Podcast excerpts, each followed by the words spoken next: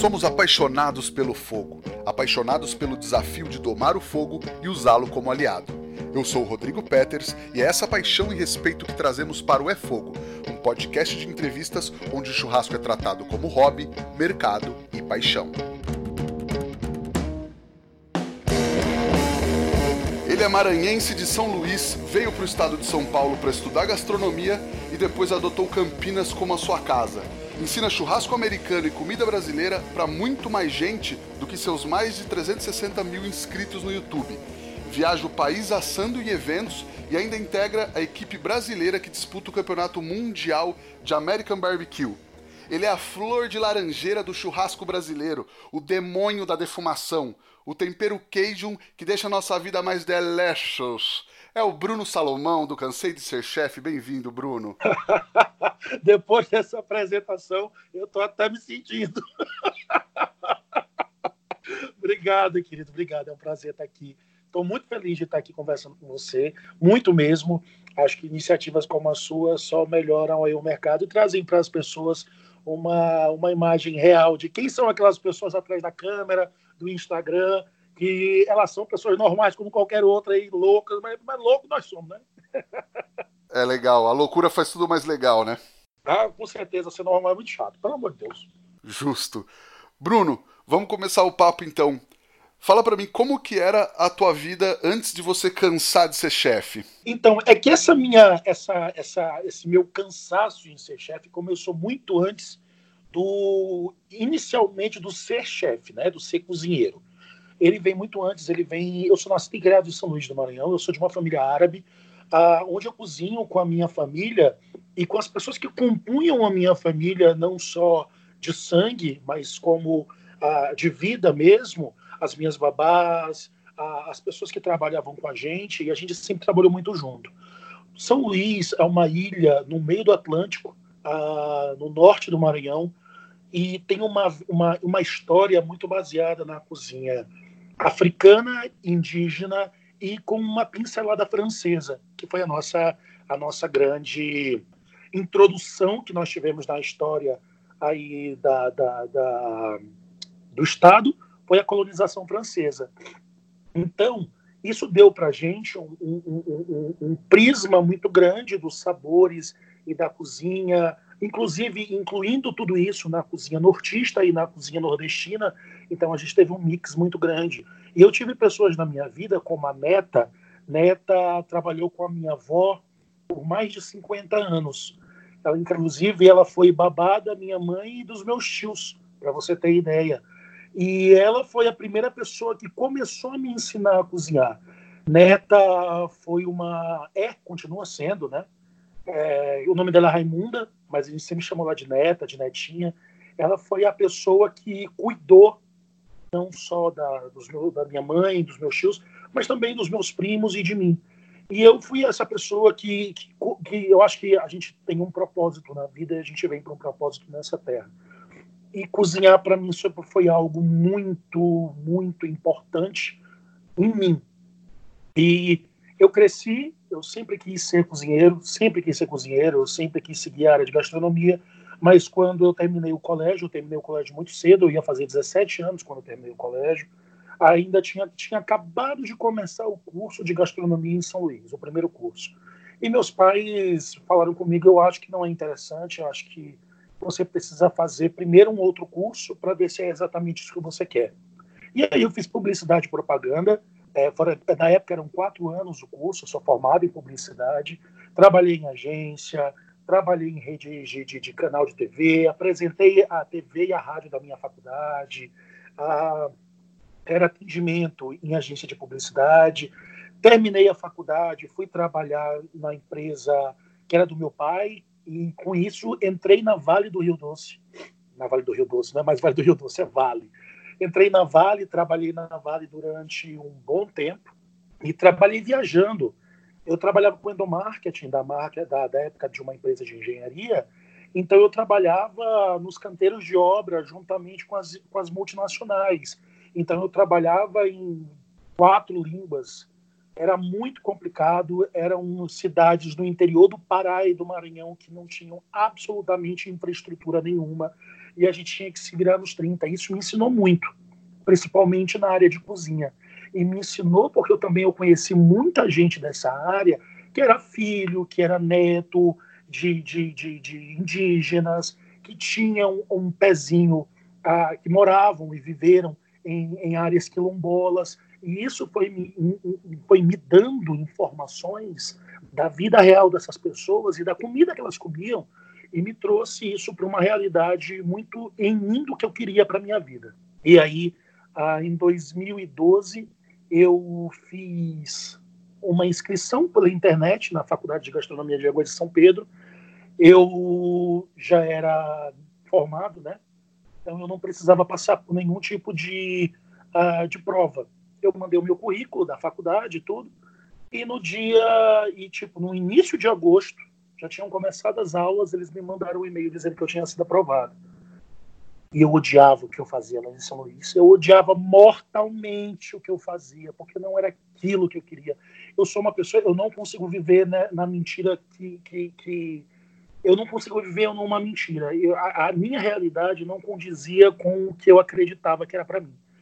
E aí eu fui na diretoria e falei: olha, eu passei na faculdade de gastronomia, eu vou seguir meu sonho, eu estou indo embora.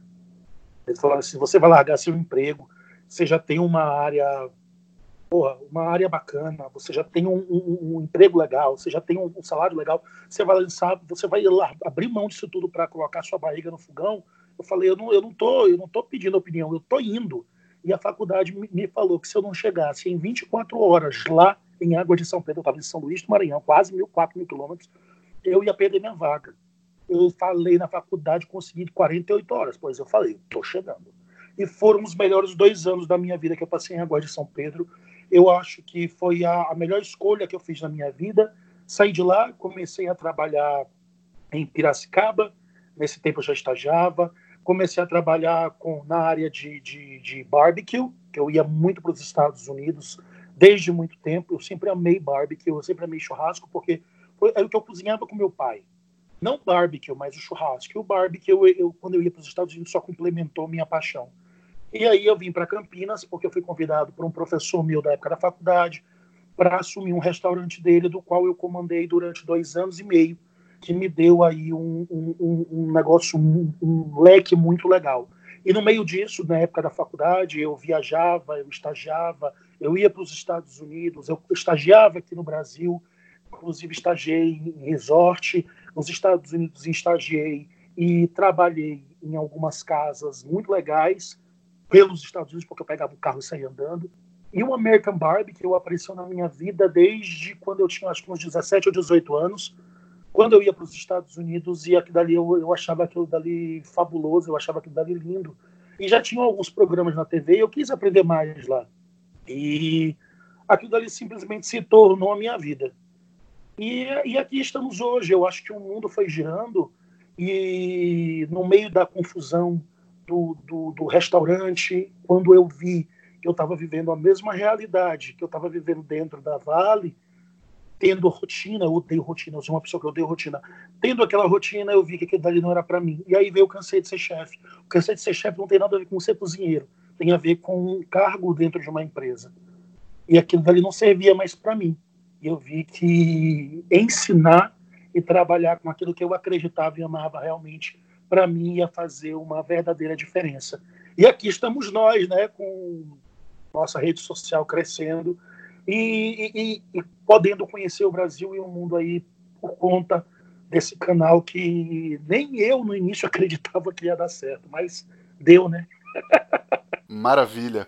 Bruno, conta um pouco mais como você aprendeu tanto sobre o American Barbecue e principalmente sobre a culinária Cajun Creole que você fala tanto no canal. Pois é, Louisiana, Louisiana e Mississippi. Eu, eu, eu, desde criança eu viajo muito de carro com meus pais. Dos 27 estados do Brasil, eu conheço 24 de carro. Então, eu criei essa paixão em conhecer o mundo de carro com minha família. E aí eu fiz a mesma coisa nos Estados Unidos. Eu pegava carro, eu viajava, eu conhecia cidade pequena. E o barbecue, para a gente, a gente fala do American Barbecue, ela não é nada além do que a realidade e a vida comum do americano. Então, toda essa pompa que a gente coloca aqui no Brasil, nos Estados Unidos ela não existe, porque faz parte da vida comum deles. E você vê o barbecue, a gente vê o barbecue de uma forma muito técnica, de uma forma muito avançada, a gente estuda bases técnicas, acadêmicas, químicas, quando para eles eles só estão fazendo a comida que eles aprenderam a fazer com os avós. E foi isso que me ensinou nessa minha jornada nos Estados Unidos, que eu, eu não passei muito tempo lá. Eu ia, passava umas semanas, ia nos lugares, conhecia, conversava com as pessoas. E isso me trouxe um conhecimento da mesma forma que eu tive aqui no Brasil, que foi em loco. E isso que, que eu acho que quando a gente começou com o barbecue aqui no Brasil, que a gente não tinha técnica, a gente não tinha conhecimento, a gente não tinha os cortes, a gente não tinha o pitch, a gente não tinha lenha, a gente só tinha essa vontade de trazer essa, essa, essa outra realidade, esse outro aspecto do, do, do barbecue para cá. E as pessoas e demorou para as pessoas compreenderem, não foi de uma hora para outra, porque é muito diferente do que a gente está acostumado.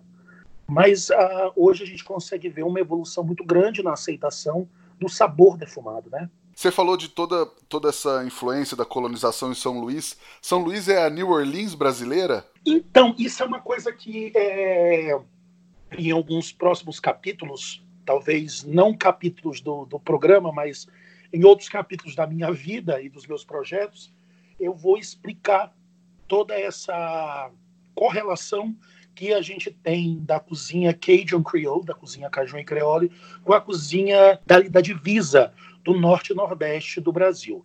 E quando eu falo divisa, eu estou falando do norte do Maranhão e do norte do Pará. Porque também se a gente for descer, e a gente tem uma cultura totalmente diferente do Maranhão do Sul. Mas o norte, com essa colonização francesa misturada com a culinária e a cultura africana e o indígena local, é exatamente o que aconteceu na cultura Cajun Creole é exatamente a mesma história. As, os pratos são muito parecidos. Entretanto, todavia, porém, nós temos mudanças ah, de aspecto de ingredientes, logicamente, por conta do local. Mas as bases, que se nós formos ver as bases ah, do prato, elas são praticamente as mesmas. É, a gente consegue fazer correlações muito, muito, muito interessantes de muquecas, com os Gumballs, e a gente consegue ver muita coisa parecida do que aquela cultura tem a ver com a nossa. Lá tem muita essa influência da água também, né? Dos frutos do mar e tal. Acho que é, é muito parecido, né? Muito, muito parecido. Se a gente, é, é gente, é, o, o, a gente não pode imaginar que a, o mundo se desenvolveu de uma forma criteriosa para cada lugar. Esse lugar vai fazer isso, esse lugar vai fazer isso nós vivemos numa eterna, num eterno mar ali de, de, de, de troca de informações.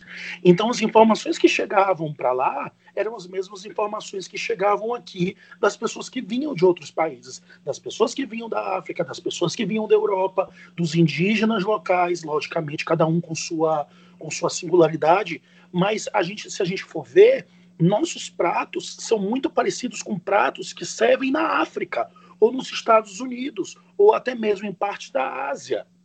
Porque o mundo se formou assim. A gente, a gente imagina o mundo, a gente imagina o Brasil nos 500 anos, no, na descoberta do Brasil. Só que ele começou muito antes disso, gastronomicamente. Porque se a gente for pegar a história da gastronomia brasileira, as nossas influências vêm muito antes da, da, da, chegada de Pedro Álvares Cabral. Você tem essa raiz brasileira muito forte, toda essa influência americana, família árabe, deu uma bela mistura do Brasil com o Egito ali, né? Pois é.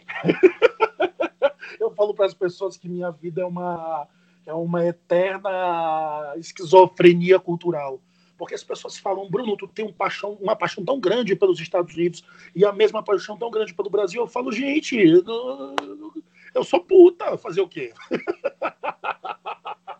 Legal. E você mistura muito essas duas culinárias, né? Muito, muito. Porque eu, eu, vejo que a gente não tem mais tempo. Primeiro, a gente não tem tempo de copiar. Eu acho que o tempo de copiar é quando a gente está aprendendo. Quando a gente está aprendendo, a gente copia para aprender as bases. Hoje, a gente não expert, não, nós nem vamos chegar a ser, porque a cultura não é nossa, mas a gente entendendo as bases deles, a gente pegando a, a, a matriz do conhecimento deles e trazendo para o nosso, eu acho que a gente consegue ter uma aceitação do público e uma correlação muito melhor com a nossa realidade. Porque não adianta eu dizer que nós fazemos American Barbecue no país, nós não fazemos American Barbecue no Brasil. American Barbecue você faz nos Estados Unidos.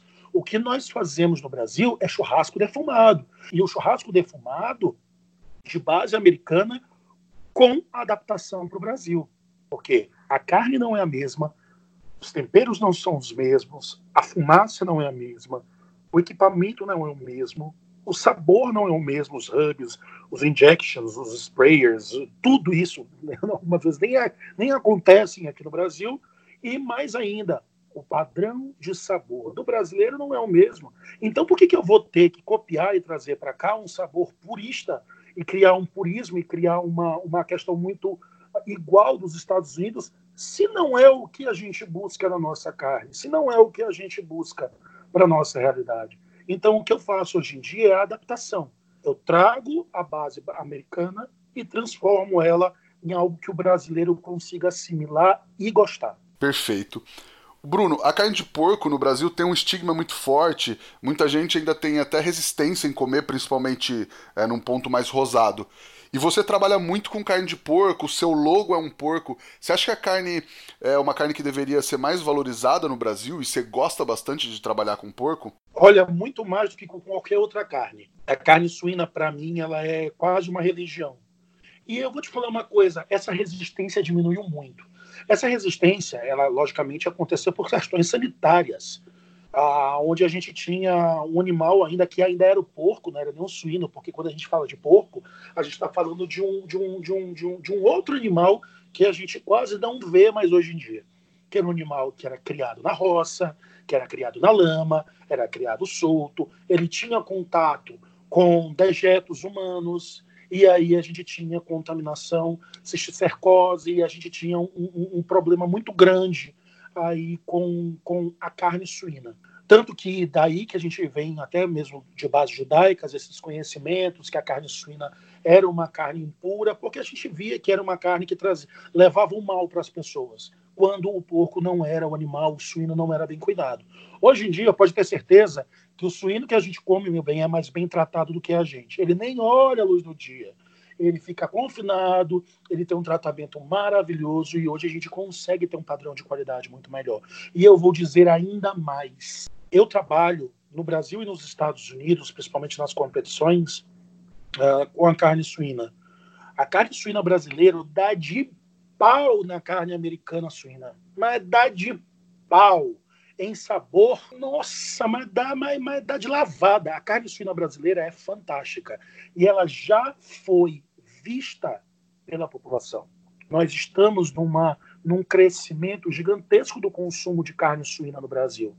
Principalmente depois que nós tivemos uh, esses problemas financeiros com a carne vermelha, a gente viu uma, uma, alavan uma alavancada muito grande do consumo da carne suína e da carne de aves, né, da carne de frango. Então, pô, eu acho que a carne suína ela vai ter um momento daqui, pode ser esse ano, pode ser no ano que vem, mas em pouquíssimo tempo eu acho que ela vai começar a ter o boom dela. E com isso, o boom genético também, que a gente vai começar a ver. Quais são os desafios de se ter um canal do YouTube nessa área que você atua, Bruno? Todos.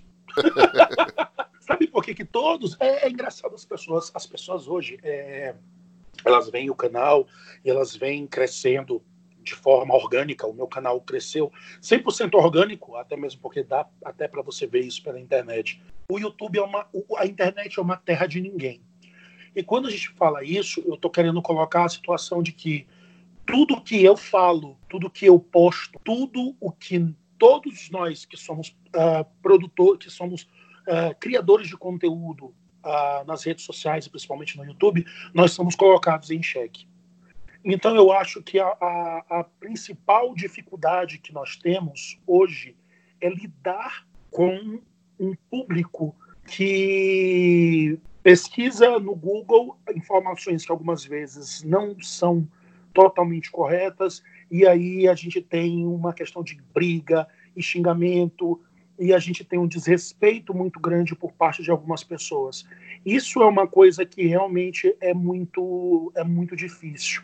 Outra também é que o, o amiguinho Google também faz de tudo para a gente, ah, para ferrar com a gente. Não é brincadeira, você pode perguntar isso para qualquer pessoa que trabalhe no ramo. A gente tem um, um, um problema com o YouTube muito grande de desmonetização, diminuição de monetização ah, os algoritmos que mudam regularmente.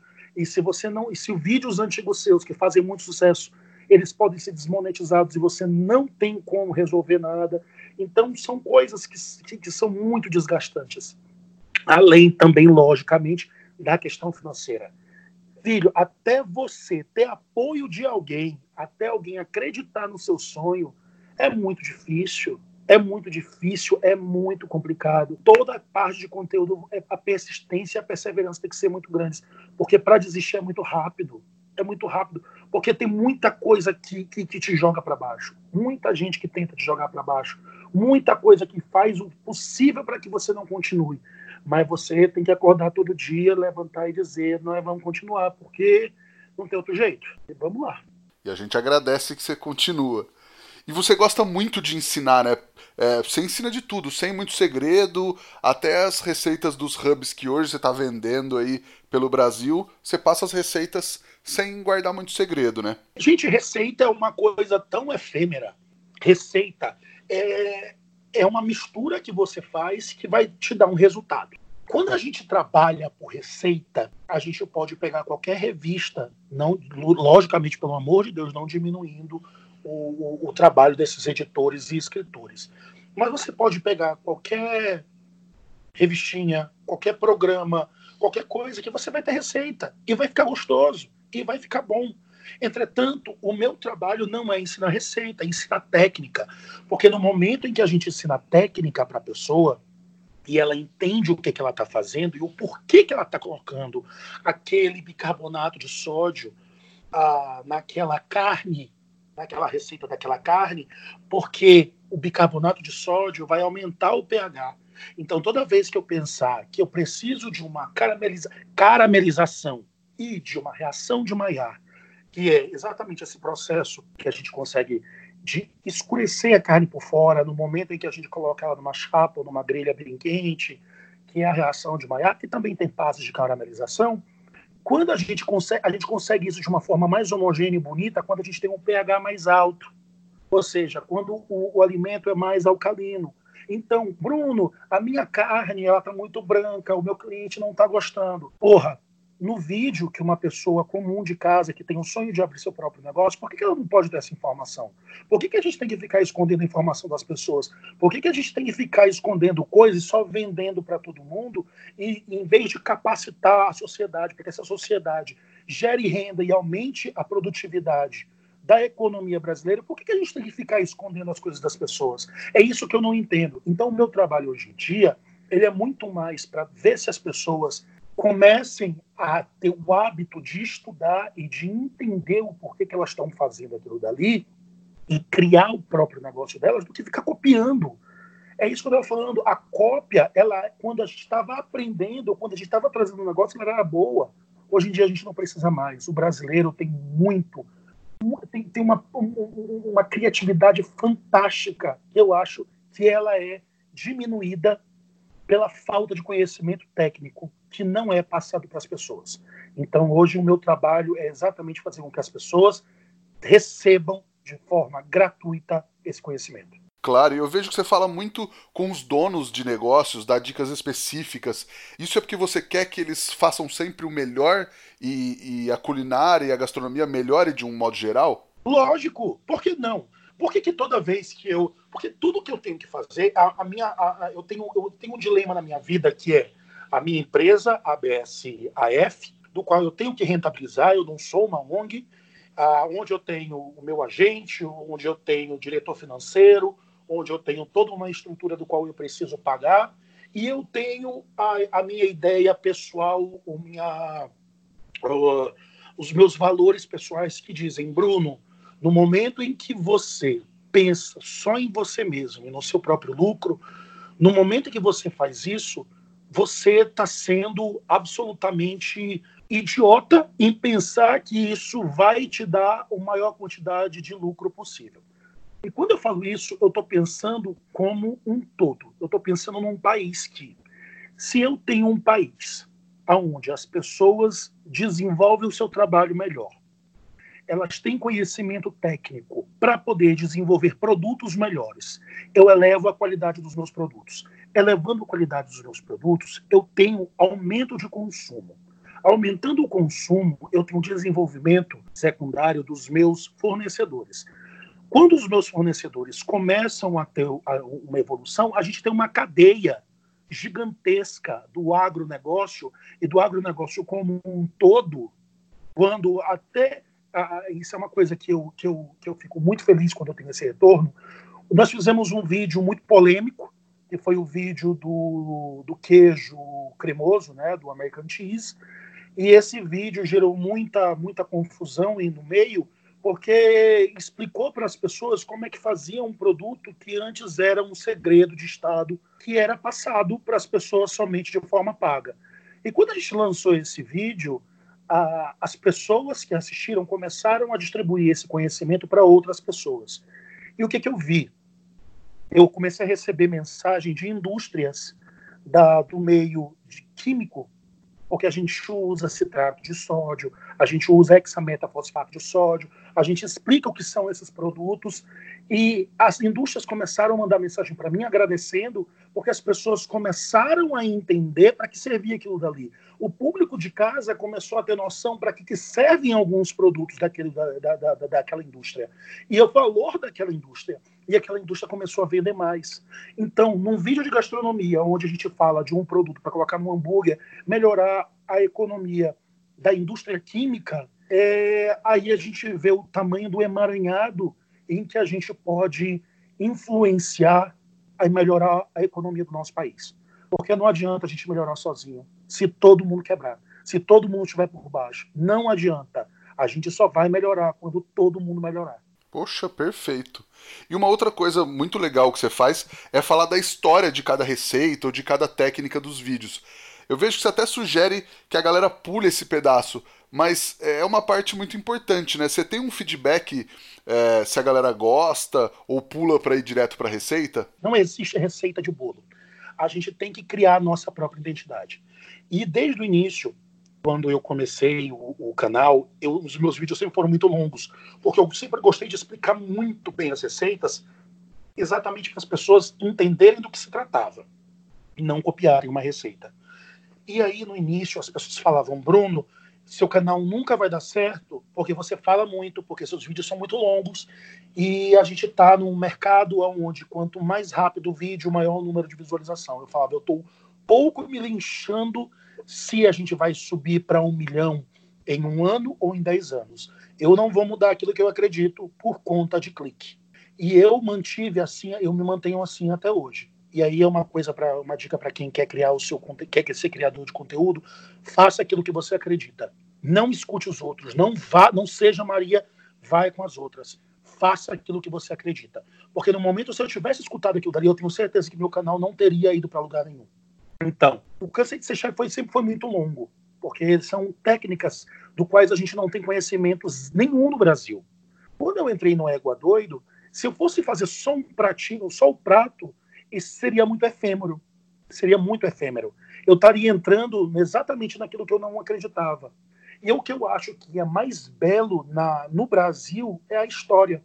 A história brasileira é fantástica, é fabulosa e dá para a gente aspectos sociais que a gente consegue se ver naquela situação. Por que, que na Bahia eu tenho minha muqueca do jeito? E por que, que no Espírito Santo eu tenho uma muqueca totalmente diferente? Existe essa guerra entre eles. Por que, que eu tive. Por que, que aqui no, no, no Maranhão eu tenho um prato, é, um escabeche de base francesa e portuguesa, e no sul eu tenho um escabeche totalmente diferente? Por que, que no sul eu faço cuca e eu faço Eisbein? E por que, que no norte eu faço pintado na brasa? Então, se a gente for ver os aspectos e aonde a gente consegue se colocar no meio histórico disso, eu acho que é onde a gente vai começar a entender o país como um todo. E eu acho que o brasileiro ainda está aprendendo a amar a sua pátria. E quando eu falo isso, e quando eu falo de amar a pátria, eu não estou dizendo em briga política em Facebook. Eu estou falando em realmente entender de onde nós viemos e fazer o possível para que a gente melhore. Amar toda a nossa história, entender a nossa história e melhorar a nossa história. E honrar no o nosso passado. E honrar os nossos antepassados. E honrar tudo aquilo que foi deixado para a gente. O Égua Doido, para mim, é uma forma de honrar todos os antepassados que criaram o país que nós vivemos hoje. O grande país Brasil, que é tão grande que o próprio brasileiro não conhece. E além da história, você fala muito da parte química também, né? Que é. Aí eu, aí eu entro na minha parte nerd. Eu estou aqui conversando contigo e estou com três livros gigantes de química dos alimentos aqui na minha frente. É porque é o seguinte: a ciência como um todo, a gastronomia é uma ciência, né? A gastronomia envolve física, envolve matemática, envolve química, envolve história, envolve geografia, envolve artes, envolve toda uma gama de conhecimentos que a gente precisa ter para que a gente possa desenvolver aquilo dali. Porque para quê? Por, por que então? Por que, que eu vou pegar um prato e vou fazer e vou jogar carne? Eu não jogo a carne direto na água e não cozinho aquilo dali de uma vez. Porque ele vai ficar sem gosto. Por que, que ficou sem gosto? Por que, que a gente coloca sal? Por que, que a gente coloca açúcar? Por que, que a gente coloca os dois numa água para que a nossa carne fique mais suculenta? Se a gente não souber o porquê que a gente está fazendo, a gente, não, a gente não cresceu. A gente só está enchendo bucho. A gente não está cozinhando. A gente está enchendo bucho. Enche, e para encher bucho, bebê, você enche com qualquer coisa. Não é para isso que a gente está aqui. Eu acho que a parte, para mim, a parte que eu mais gosto né, nos, de, de trabalhar, de estudar, é parte histórica e parte química. Eu acho que muito mais do que a receita, isso é muito mais importante para o canal e para os meus uh, para os espectadores, né, para pro, os assinantes do canal, do que a receita em si. Porque se você procurar hoje uma receita de, vamos lá, carne de panela, que é uma receita que tem feito muito sucesso, feijão gordo, você vai encontrar centenas de milhares no, no, YouTube Brasil mas elas, eu, não, eu não sei se 10% delas explicam o porquê que eles estão fazendo alguma coisa.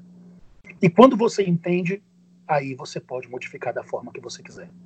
Aí fica legal. Aí você vai entender por que, que você está fazendo aquilo dali historicamente e, por, e como você vai fazer para transformar aquilo dali numa coisa que te agrade. Não que seja uma coisa que, que, que, que seja arroz com feijão. Não que seja uma coisa que todo mundo faça. Como é que eu posso transformar isso para mim? Como é que eu posso colocar isso no meu negócio ou na minha casa com a minha cara? A gente só vai entender como fazer isso se a gente tiver uma base técnica de conhecimento a, acoplada ali na nossa receita. E você pensa em outros formatos de aula, da aula em faculdade, alguma coisa mais tradicional, mais quadrado? Eu não tenho tempo. Eu queria muito voltar. Eu, eu dei algumas aulas em faculdade, mas Cara, para você ser professor de faculdade, você tem que. Os professores, aqui as pessoas não imaginam o que, que um professor passa. A vida do professor é uma vida muito, é uma vida muito complicada. O cara tem que ter tempo para tudo, para tudo, tudo, e ainda estudar.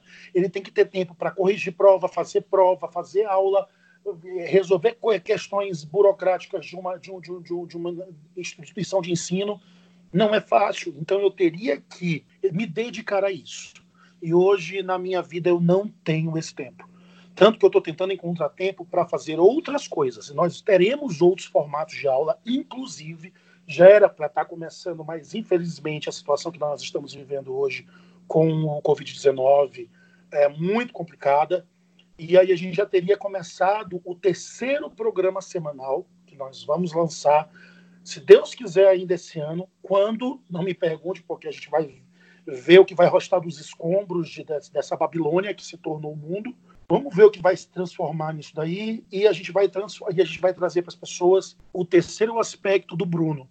Porque eu tenho o maluco americano, que traz o, o Cansei de Ser Chefe, é, que tem uma pegada completamente diferente do Bruno nordestino, brasileiro, que tem a pegada do Égua Doido, o terceiro programa vai ser muito mais voltado ao Bruno acadêmico, ao Bruno ah, que vai manter um pouquinho mais de compostura, menos xingamento, menos loucura menos, menos espivitamento, não sei como é que nem qual é a palavra que a gente usa aqui, menos essa, essa identidade que eu tenho, que eu sou, eu sou essa pessoa que me conhece sabe que eu sou doido, mas eu vou querer trazer para as pessoas um conhecimento acadêmico muito mais didático e avançado. E quando a gente fala isso, a gente vai trazer para as pessoas conhecimentos técnicos, químicos, realmente aulas voltadas à química de alimentos e principalmente à administração de negócios.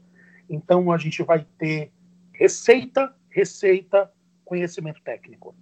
E aí são os três programas que aí fecham a minha trindade porque daí para frente não tem mais como fazer programa, eu não vou ficar doido, eu não, meu Deus do céu, gravar a gente é muito complicado, meu Deus do céu, eu estou vendo até esse terceiro programa como é que vai ser, mas vamos dar um jeito, porque é um, é, é, eu acho que isso vai fechar o ciclo que eu queria de ensinamento dentro do, do, do YouTube, trazer para as pessoas conhecimentos técnicos sobre a produção de comida e agora na administração dessa alimentação. Opa, vem mais coisa boa pro pessoal aí então.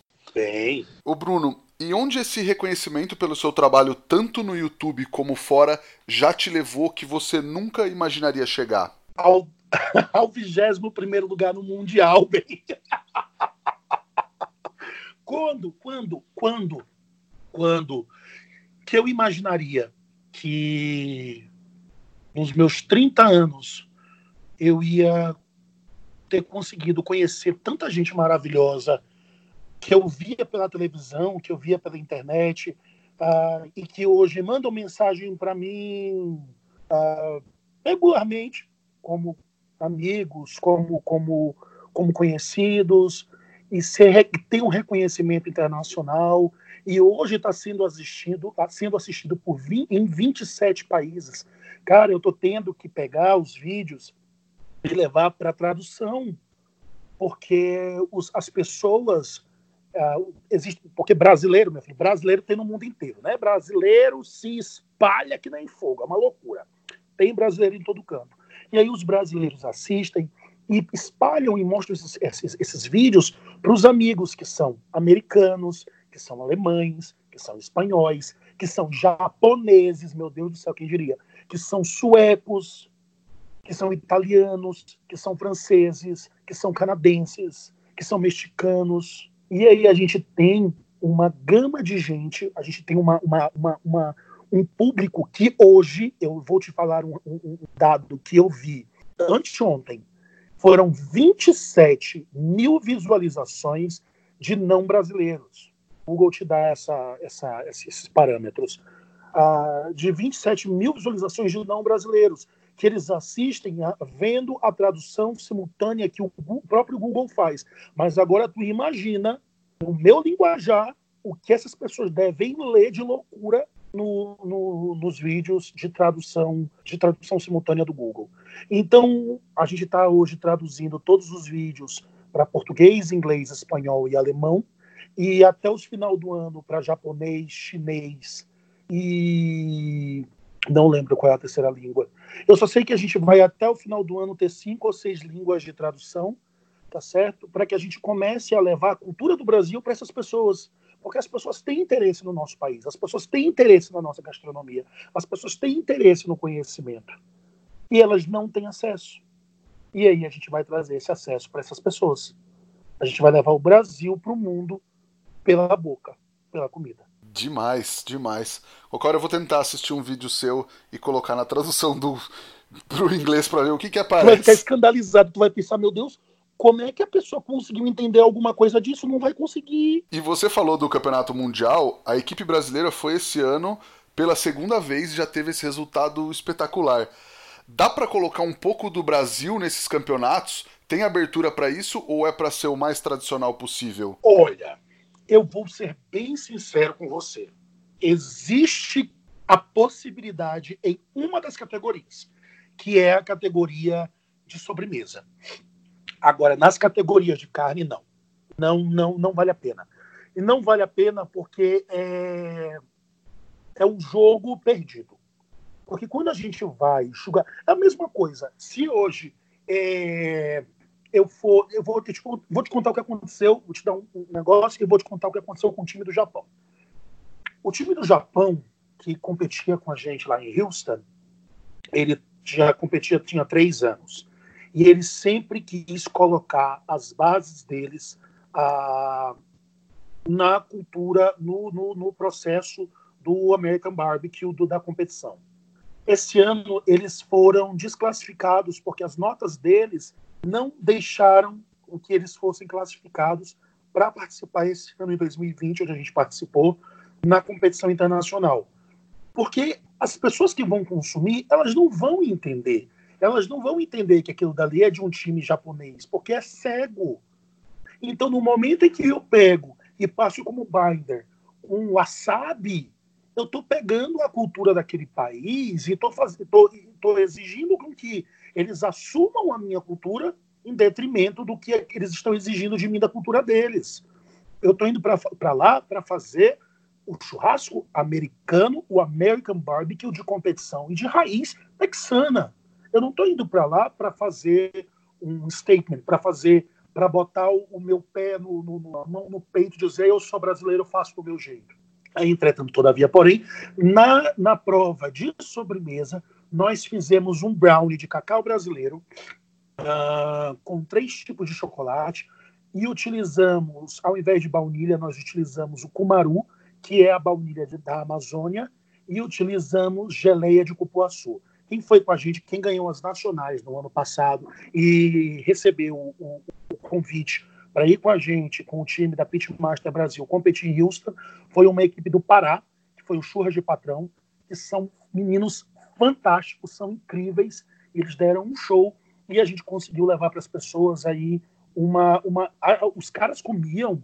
A gente levou cachaça de jambu, a gente deixou os caras muito loucos. Eles faziam fila para poder provar a cachaça de jambu para sentir a língua tremendo. Eles comeram a geleia de cupuaçu, eles amaram, eles provaram o cumaru, foi, foi, foi, foi, foi, foi incrível. A gente tem como, nós temos como, porque eles têm interesse na nossa cultura. Eles amam a cultura brasileira. Eles adoram o time brasileiro, porque a gente faz uma confusão lá. A gente brinca, a gente canta, a gente dança, a gente rebola, vai até o chão. E, e, e o nosso jeito brasileiro. E eles adoram isso. Mas na carne, nós temos sim que manter o padrão americano mas nos eventos nacionais, onde você defuma pelo país todo, dá pra, dá pra misturar um pouco, né? Do égua doido com o cansei de ser chefe. Meu filho, se hoje eu, depois do, do égua doido, se eu não misturar, eu apanho.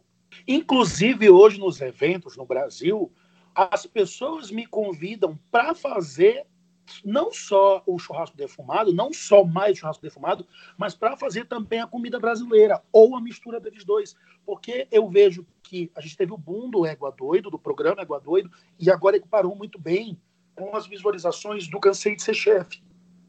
Então a gente tem uma, uma, uma exigência do público muito legal, até mesmo nos cursos. No curso, antigamente era um, um dia, normalmente uma excursão de um dia e meio era um dia, um dia e meio de, de, de churrasco defumado.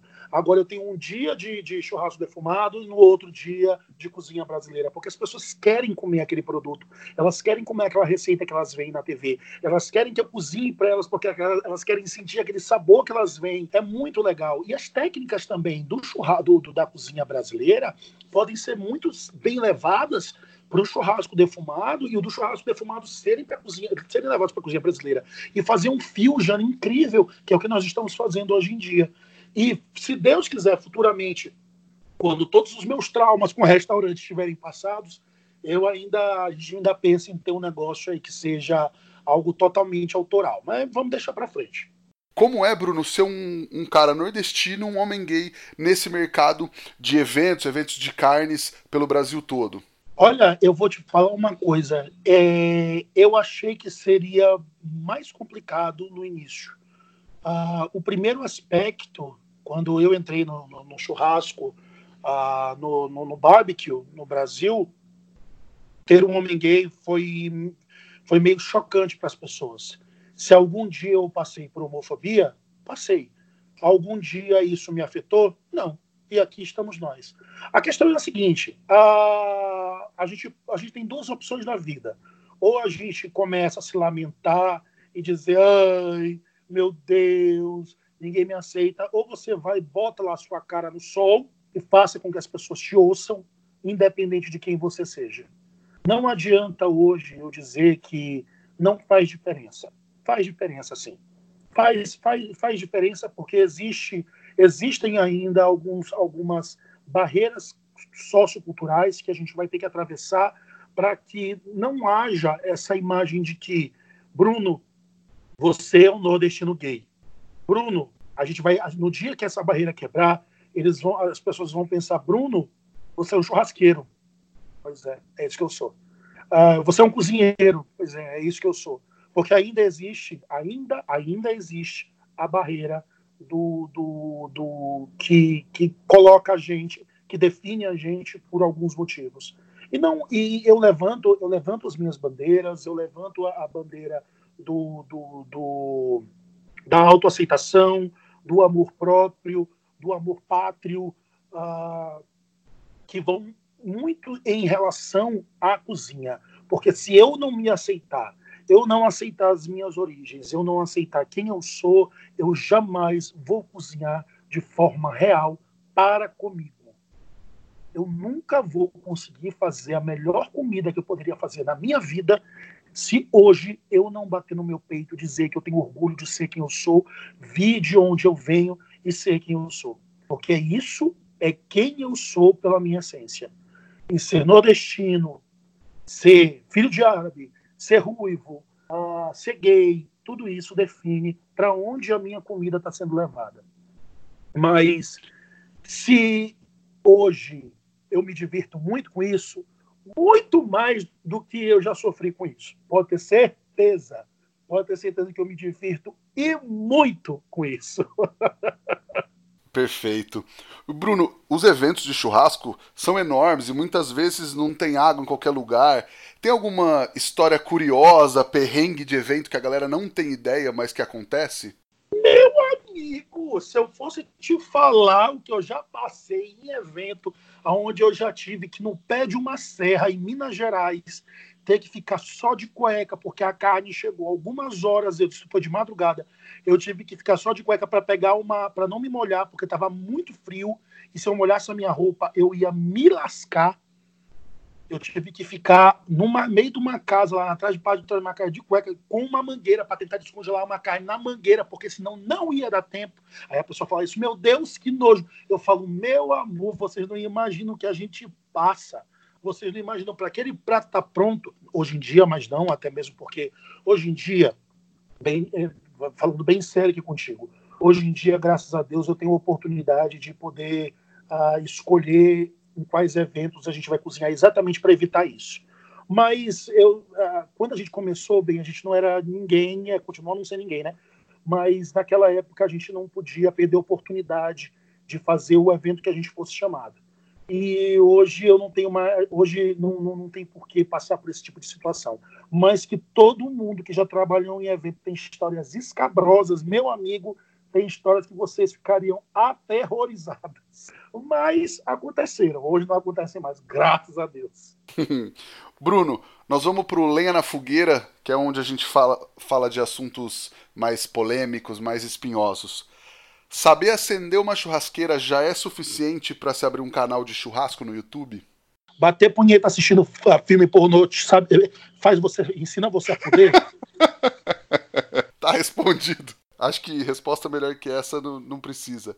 Bruno, e a nossa pergunta de um milhão de dólares: o que o fogo significa para você? Sabia que eu estava pensando nisso hoje? Hoje eu estava pensando nas, na, na, minha cabeça louca que eu, eu vejo a, o controle do fogo como a maior conquista do ser humano foi o controle do fogo. Porque controlando o fogo, a gente conseguiu controlar a água, conseguiu controlar o ar conseguiu controlar a Terra. Sem o fogo, a gente não conseguiria ter atingido nenhum aspecto, nenhum aspecto da humanidade que a gente teria. Porque nós éramos submissos ao ar, nós éramos submissos à água, nós éramos submissos ao próprio fogo e nós éramos submissos à terra. Então, no momento em que a gente controlou o mais selvagem dos elementos, que foi o fogo, a gente conseguiu dar início a partida na nossa gigantesca, absurda e completamente louca viagem do ser humano na Terra. Então, o que, que é o fogo para mim? O que, que o fogo representa? O fogo representa a nossa realidade. Tudo o que a gente faz hoje é por conta do fogo. Maravilha. E você tem uma receita, uma dica, um truque para passar para o pessoal aqui agora? Olha, eu tenho truques de muitos assuntos, se você quiser saber, mas vamos deixar só na gastronomia. tem um, um, um, um, acho que uma dos meus, eu acho que uma das receitas que eu, eu, eu juro por Deus que eu nunca imaginei. Mentira, vamos lá. Quando eu comecei o Égua Doido, eu falei para minha equipe, eu falei, eu quero fazer o vídeo do arroz com feijão. Aí eles, arroz com feijão, que absurdo, ninguém vai ver isso. Eu falei, meu amigo, a, a coisa que eu mais escuto, que eu mais recebo de mensagem é, queria muito fazer isso, mas eu não sei fazer nem arroz com feijão. Eu falo, ah é, bebê? Porque vai aprender. E aí, no vídeo do arroz com feijão, nós temos a receita do nosso tempero completo, que é uma mistura que nós batemos no liquidificador alguns temperos e aí colocamos numa vasilha e cobrimos com óleo e deixamos na geladeira. E ele pode ficar de seis meses a um ano lá e cada dia fica mais gostoso e é um coringa na nossa na nossa cozinha. Inclusive você pode utilizar ele também como base de marinada para você fazer depois o seu até o seu defumado, o seu suíno ou o seu frango defumado. Então vamos lá. Para a gente fazer um tempero completo, no liquidificador você vai colocar uma proporção de para cada duas cebolas eu vou colocar uma cabeça inteira de alho. Eu não tiro pele de alho. Aí muita gente fala, por que tu não tira? Eu falo, porque na pele do alho, na casquinha do alho, que fica grudada ao dente do alho, aquela mais, mais, mais roxinha, Ali tem muitos, tem, tem, tem muitos uh, uh, antioxidantes que são fabulosos para o nosso organismo. E não tem por que a gente tirar, porque ele dissolve na comida. Então, por que, que eu não vou utilizá-lo se eu posso melhorar a minha alimentação, o meu consumo de nutrientes com aquilo dali? Por que, que eu vou tirar? Porque socialmente é aceitável tirar pele de alho. Pau no cu de, de, de, de, de frescura agora. Então, vamos lá. Eu vou colocar para o meu uso de casa é, duas cebolas eu acho que são suficientes. Ah, eu uso uma branca e uma roxa, uma branca, no caso amarela, a cebola comum. Eu tiro a pele, dou uma repicada, coloco no, no liquidificador, coloco uma cabeça inteira de alho, tá certo? Mais ou menos uns 12 dentes, e ah, coloco. Aí daí para frente é uma decisão de tempero seu. O que é que eu coloco no meu? Umas três folhas de louro seco ou cru, você se, você, se você tiver louro na sua casa, um pé de louro, pode colocar a folha verde mesmo.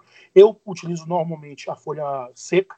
Pode colocar ali umas três folhinhas de louro, é, uma colher de chá de pimenta do reino moída, uma colher de chá de sal. O sal não é para temperar aqui. O sal ele vai entrar como um, um agente de conservação, tá certo? Eu vou colocar aqui também mais ou menos um terço de xícara de vinagre Pode colocar o vinagre que você gostar. Eu prefiro colocar um vinagre mais neutro, como um vinagre de álcool. E colocar uh, meia xícara de óleo. E você vai utilizar o óleo. Eu prefiro utilizar um óleo mais neutro, como um óleo de milho, um óleo de girassol, um óleo de arroz, um, um, um óleo que não tenha sabor, como o óleo de soja, que tem um sabor muito residual, e o azeite, que tende a amargar quando batido entra em contato com oxigênio. E aí daí para frente é uma decisão sua do que você vai colocar. Eu também coloco duas pimentas dedo de moça ou pimentas mais fortes para bater junto com semente e tudo, porque eu sou maranhense, bebê, eu gosto de pimenta.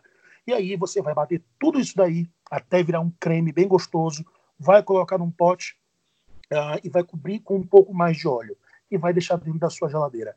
E aquilo dali você vai usar como refogado para o seu arroz, para o seu feijão, para a sua carne, para qualquer tempero que você for fazer, para qualquer coisa que você for fazer no fogão, ou para temperar a carne, ou para fazer qualquer coisa. Inclusive, se você colocar pelo peso da carne mais ou menos 2 a 5% desse peso, desse produto, eh, em água e colocar uh, para a carne marinar, ela vai ficar fabulosa, logicamente, lembrando da proporção de sal, de 30 gramas de sal por quilo e 15 gramas de açúcar para a gente poder fazer um soro juntamente com esse tempero. E aí você vai ter um produto que você vai servir para fazer marinada, para fazer o seu arroz. Quando sobe o cheiro daquilo dali, quando pega, quando ele começa a fritar na panela, meu filho, é vizinho que, que começa a perguntar o que, que tu tá fazendo, é cachorro latindo, é puta correndo, é travesti gritando, é gigolô dando tiro para cima, é uma confusão, uma loucura, porque aquilo dali é cheiroso demais, é gostoso demais, vai deixar a sua comida perfeita,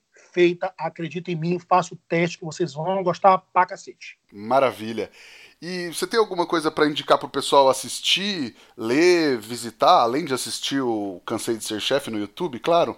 Parem de ver, até mesmo, se você quiser parar de ver, não tem problema, quiser parar de ver o Cansei de Ser Chefe também. Mas parem de ver besteira e vão procurar conhecimento, pelo amor de Deus. Tem, tem, tem, tem, tem, tem inúmeros canais de química dos alimentos, de história da cozinha, tem vários canais no YouTube que falam sobre química. Procurem, procurem coisas que deem para vocês uh, um conhecimento técnico para que vocês saiam da mesmice e saiam da, saiam da cópia. Parem de copiar. Criem a identidade de vocês. Mais importante do que fazer aquilo que todo mundo quer que você faça é você fazer aquilo que o seu coração manda você fazer. Faça aquilo que você acredita. E as pessoas vão ter que te entender.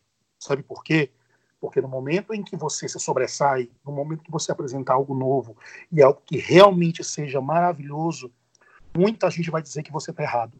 Acredite em você mesmo. Por favor, estude.